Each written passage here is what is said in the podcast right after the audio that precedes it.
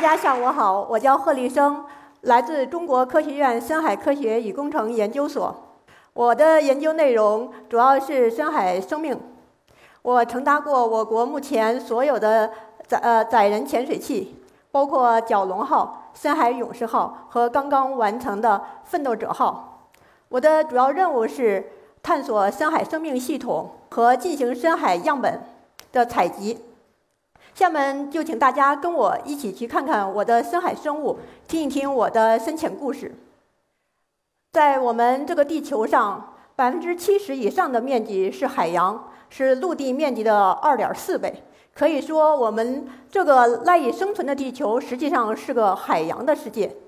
但是，我们对海洋的了解却知之甚少。还不如我们人类对于月球的了解。根据深度的不同，我们把海洋分为浅海、深海和深渊。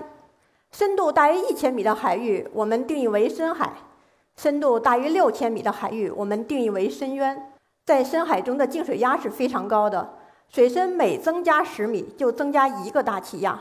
那么在万米海底，那就是一千多个大气压，一百多个兆帕。我们生活在地球上，压力是一个大气压。也就是说，在万米海底的压力是我们地球上压力的一千倍。打个比方，相当于一千只非洲大象踩在你的背上。我们人类潜呃潜水，那对于普通人来说也不过十米，对于教练级专业人士也就四五十米。吉尼斯的世界纪录也不过是三百米左右。除了具有非常高的净水压。在海洋中，两百米以下是没有太阳光的。我们知道，没有了太阳光，就没有了光合作用；没有了光合作用，就失去了物质循环的第一生产力。那么，生活在深海的生物，仅能靠从海表面沉落下来的残羹冷炙过活。那么，深海具有高压、无光、低温和寡营养的环境特征。那么，在这样的一个极端的环境中，是否有生命的存在？生命存存在的极限又是什么？它们是如何在这样极端的环境下生存？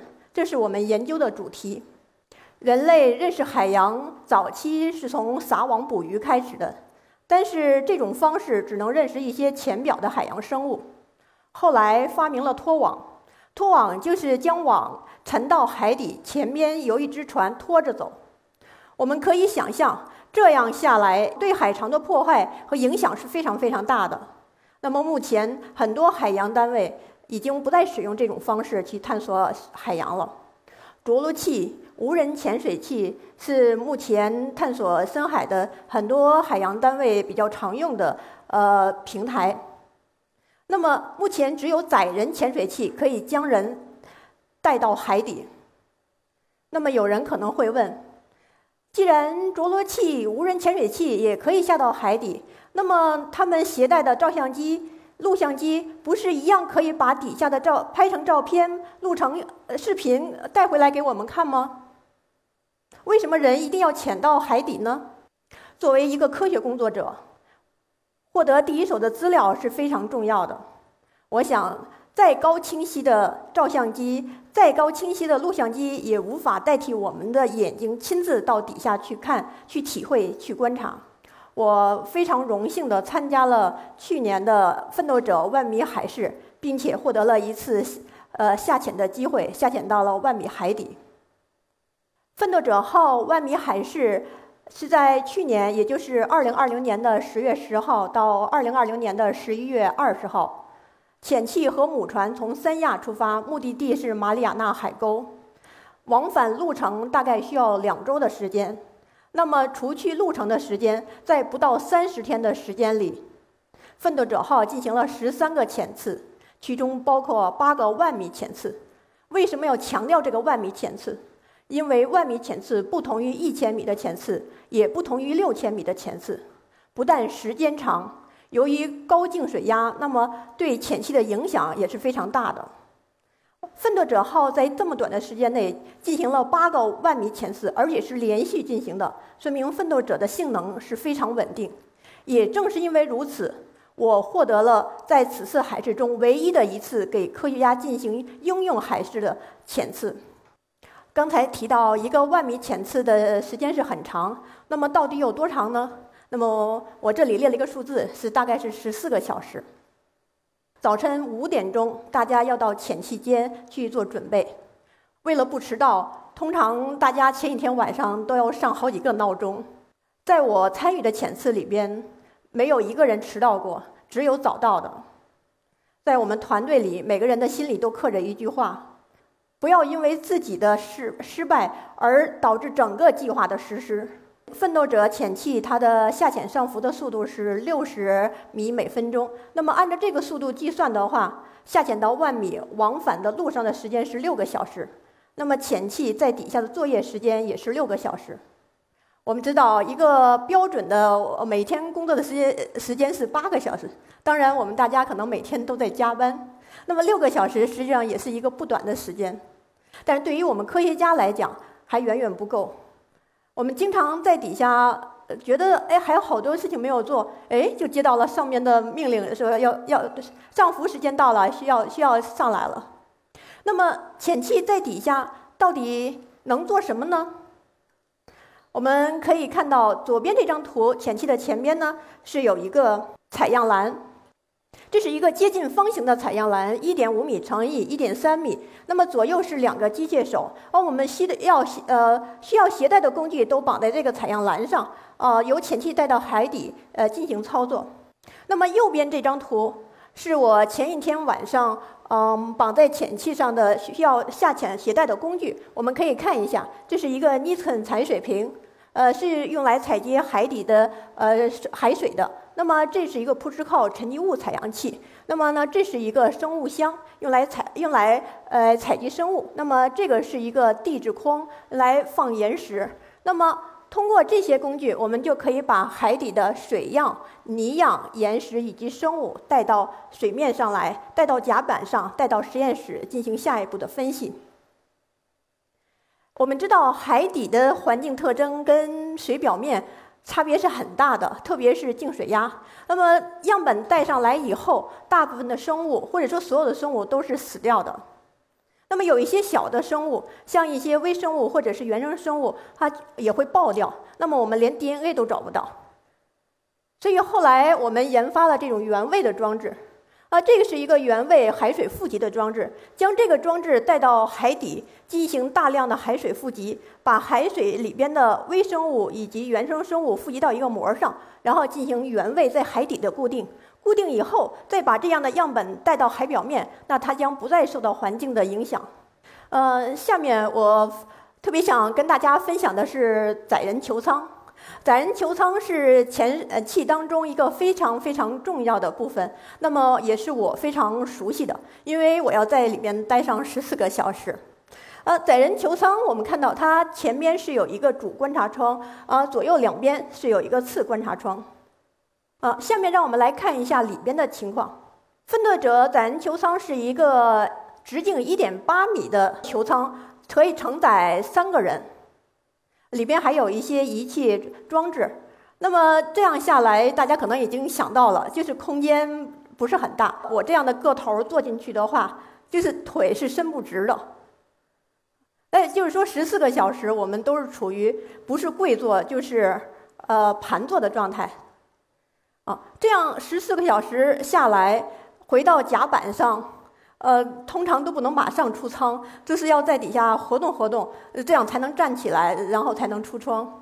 左上边这张图是我在呃告诉潜航员，我们应该到哪里去采样、采集什么样的样本。这个光头的小伙子是我们的主驾，是坐在中间；左边呢是副驾驶，我坐在右边。我们经常称为我们的潜器就是我们的深海直通巴士，那么主驾就是我们的司机，是我们的的哥。我们要去哪里，他就把我们载到哪里。那么主驾除了做我们的司机之外呢，还有一个非常重要的作用，就是要帮我们进行机械手的操作，帮我们进行呃海水样本的采集。下面让我们看一看机械手在海底是如何工作的。左边这张图是一个沉积物采样的过程，大家可以看看，机械手握住这个 push 扣。的手柄，然后在指定的位置进行采集沉积物，之后呢，再把这个手柄放回到采样篮。这样一个操作大概需要五到十分钟。如果是六个这样的管儿，大概就是需要一个小时的时间。这个是一个延时的采集过程。大家可能会觉得说，哎，怎么这么慢呢？哦，我要提醒大家的是，机械手在海底工作不像是我们在自家地上捡东西，它是在海里，在水里，而且还要承受着非常高的净水压，这是非常难的事情。刚才我们看了沉积物，看了岩石，那么深海生物，我们不得不去看一看。我们可以看一下右边的这个。这是我下潜到万米海底拍摄的万米海底的海参，是不是跟我们平时吃到的海参很不一样？我们可以看到它的身体是透明的，跟周围的地表颜色很接近。如果不仔细看的话，都很难发现它们。然后中间的这个就是它的肠道，大家再猜一猜，这个是什么？我们下潜到万米海底的时候，看到了很多很多这样的东西，也很疑惑，哎，怎么这么多？是什么？后来非常偶然的，我们看到了这个海参在排便便，那就是海参的便便。大家可以看一下这张图，这张图上在一个视野里有很多很多，有很多海参，可以看一下。啊，除了海参之外，还有三只多毛类生物。那么也就是说，在万米海底不但有生物，而且生物量非常的多。我在下潜到万米之前也没有奇怪说万米会存在着生物，但是如此这么大的量的生物，还是真的很让我震惊。那么这个是在万米海底拍摄到的钩虾，我们可以看看这些游动的钩虾量也是非常非常的大。深海的钩虾个头是非常非常的大的，我们观察到的大概大的能到四十多厘米，但是相似物种在浅海。它的个头就相当于是个小虾米，这是在海底观察到的一个多毛，我们把它的在海底游动的视频记录了下来，大家可以欣赏一下。那么多毛呢，也是底栖生物中一个优势的物种，它的分布呢也是非常非常的广泛，但是在万米海底发现多毛，我们是首次。这是在七千六百米，我们通过诱饵观察到的海底的狮子鱼，它的生存范围是六千到八千米。我们可以看一下狮子鱼，它是头大尾小，呃，没有鱼鳞，皮肤是透明的。那么根据我们自己的观察和国外的一些文献报道，观察到狮子鱼存在的最深的深度是八千一百四十五米。我们这次下潜的时候也很想知道，是不是八千米就是鱼类的极限？九千米有没有鱼？万米有没有鱼？目前还没有定论，非常遗憾。希望下一次有机会站在这里跟大家分享的时候，能够带来我们最新的呃进展。再给大家看一下，这是一千五百米的海百合，海中的百合花。机器手其实还没有完全碰到它，但是它非常的机敏。马上跳起来就游走了。这是一个一千米的海参，翩翩起舞的海参，舞姿是非常的优美。这是我们在三千米拍摄的一个呃行走的海胆，那么它身后呢是留下了它呃行走过的一个痕迹。大家可以看一下海胆在海底行走的样子，非常可爱。由此可见。深海、深渊，甚至是万米海底，都不是沉一片沉寂，而是有着非常丰富，而且非常可爱的生物。虽然一个潜次结束，我们回到甲板，但是我们科学家一天的工作并没有结束。我们要对这些采集上来的样本进行各种各样的处理，而且是要及时的处理。为什么要及时？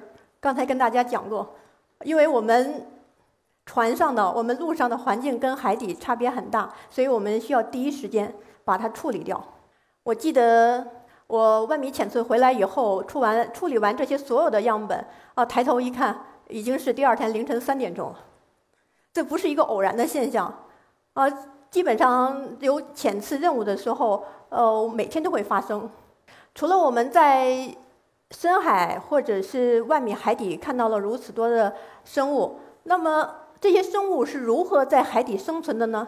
这也是我们一个研究的主要内容。我这里给大家介绍两个研究成果，大家可以呃看一下。那么这一篇是关于狮子鱼基因组的一个研究成果。那么在基因组中，我们发现狮子鱼的一个关于骨细胞钙化的基因发生了突变。这个基因发生突变以后，它再不再有具有功能，也就是说，狮子鱼的骨密度是非常非常的低。我们大家现在都很关心自己的身体，可能经常的要去体检一下，要测测自己的骨密度。如如果自己的骨密密度低，可能就很担心，哎呀，我是不是要补补钙？我我这最近的骨密度低了，或者说要晒晒太阳。但是对于狮子鱼来讲，这种低密度的骨质就是它适应极端环境的一个所适应的一个机制。那么左左边这篇研究成果是六千米海参肠道共生菌的一个研究。我们知道 DNA 是承载着我们的遗传信息。但是 DNA 本身不具有任何功能，它必须要翻译成蛋白质才执行我们的各种各样的生理功能。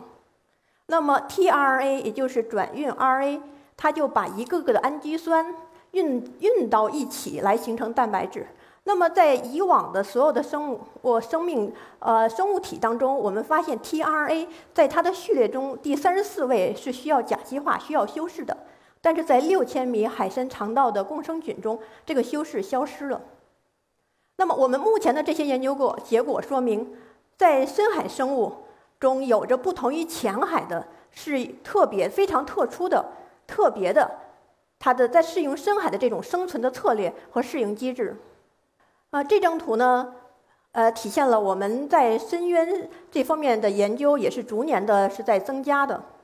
那么，所有的这些成果的背后，有着太多的辛酸苦辣。有汗水，也有泪水。比如说晕船，大家可能觉得晕船不是什么大事儿，确实不是什么大事儿。但是晕起来却确实可以要了命。我记得有一次，我们为了测试一个呃新的研发的装备，是租借了一个小船儿，大概是一千吨。我们知道船越小，可能在海上那晃的就会越大。当时我记得海况也不是很好，还赶上一个台风。哦，我就捂，我就把着那个栏杆，不停的就是呕吐。当时看着那个滔滔的这海水，都想一下子跳下去，就想一了百了算了。所以在船上，大家如果晕得比较厉害的时候，也会随身带一个垃圾袋儿，呃，就是想吐的时候就吐到垃圾袋儿里，吐完了就是该着该干嘛还得干嘛。那么在科考船上，比晕船呕吐更要命的。那么就是大家现在看到的这个画面。那么潜器的上浮和下潜，那需要有蛙人的协助，也就是说，三个蛙人承载着小艇，其中一个蛙人负责开小艇，另外一个蛙人负责把住这个，就是要拉住这个潜器，另外一个蛙人要跳到这个潜器上，然后把这个主吊。把主吊缆摘掉，或者是挂上。这个这样的画面，我是看了很多次，但实际上我每次看到这样的画面，也心情也是都每次都非常的激动。他们每次到小船上去挂吊缆的时候，我们也都是为他们在捏一把汗，真的是在用命在做这件事。那么这个是一个夜潜回来，哎，一一个。呃，挖人呃进行操作的这一个画面，因为我们下潜，我有的时候大部分的时间是在白天，但有的时候也会进行夜潜。还有一件非常有意思的事，再跟大家分享一下，就是如果你是第一次下潜，或者是突破以前深度的下潜，那么船上都会举行一个小小的仪式，那么就是大家看到的这样简单粗暴，大家不要以为泼上去的只是清水。那么里边会加上各种各样的佐料，什么啤酒啊、酱油啊、可乐呀，你能想到的都可以加进去。